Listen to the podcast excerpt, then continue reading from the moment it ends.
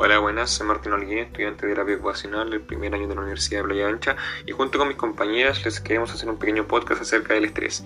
Según Hans Selye, que es considerado el padre del estrés, lo define como la respuesta no específica del organismo a toda demanda que se le haga. Esto quiere decir básicamente que cualquier situación tremendamente cotidiana o una mucho más extrapolada, mucho más extrema puede llevarte al estrés que muchas veces puede ser dañino, no hay un estrés sano en general, sino que obviamente es tremendamente dificultoso en algunas situaciones. Pero el tema radica principalmente cuando ese estrés es prolongado, que con el pasar del tiempo no se puede solucionar. Cuando se te escapa de las manos es un estrés mucho más dañino que el común. Es una respuesta biológica y se radica o generalmente se expresa secretando hormonas correspondientes al estrés. Ahora mis compañeras procederán a darle un par de tips si que ustedes, por ejemplo, quieren aprender o quieren sentirse un poco mejor acerca de todo este tipo de cosas. Hola, mi nombre es Scarlett Olivares, alumna de la carrera de terapia ocupacional. Nosotros hoy en día como terapeuta ocupacional ocupamos un papel súper importante por esta contingencia en la que estamos viviendo, ya que el estrés nos afecta en varios ámbitos, desde lo físico a lo mental. Como futuros profesionales queremos destacar la capacidad para desarrollar estrategias de prevención, promoción y rehabilitación ocupacional, con el fin de sensibilizar y educar a la sociedad sobre el derecho a la participación, al bienestar y estilo de vida saludable, así facilitando la inclusión, la inserción y la reinserción ocupacional de las personas a lo largo del ciclo vital. ¿Qué quiero decir con esto en pocas palabras?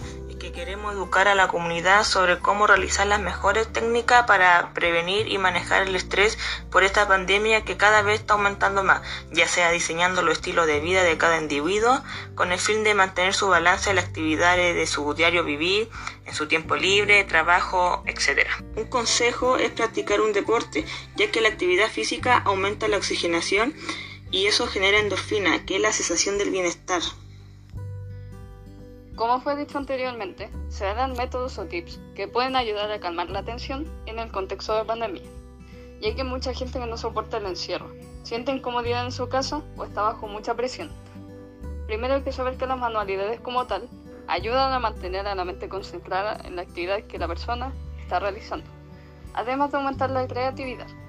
Actividades como la manipulación de porcelana o plastilina, pintar un lienzo, recortar y pegar algo, o tan simple como tomar una hoja y hacer origami, llega a ser un liberador de estrés, tanto física como mental, ya que se está manipulando un objeto y se puede deformar o ajustar al gusto que la persona quiere. Así se deja volar tanto la imaginación y se plasman las emociones que uno tiene en ese momento.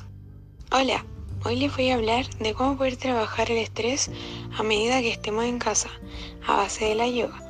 Principalmente es necesario recalcar que esto ayudará a la estabilidad emocional y para poder activar la serotonina y melatonina, a la vez la glándula pineal, construyendo un núcleo de relajación y practicando la meditación.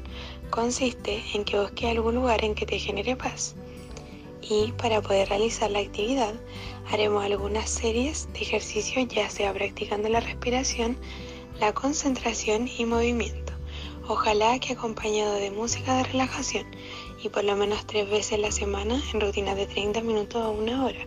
Esto ayudará a poder activar nuestros sentidos y poder fluir de manera más espontánea y ayudando a regular el sueño. Lo importante es que cualquier persona la puede realizar y los resultados que otorga son muy gratos. Para terminar esto, hoy en día muchas personas están presentando estrés debido a esta pandemia y es normal ya que muchos sienten miedo a perder a sus seres queridos o perder la vida que llevaban. También sienten miedo de enfermarse y que se puedan morir.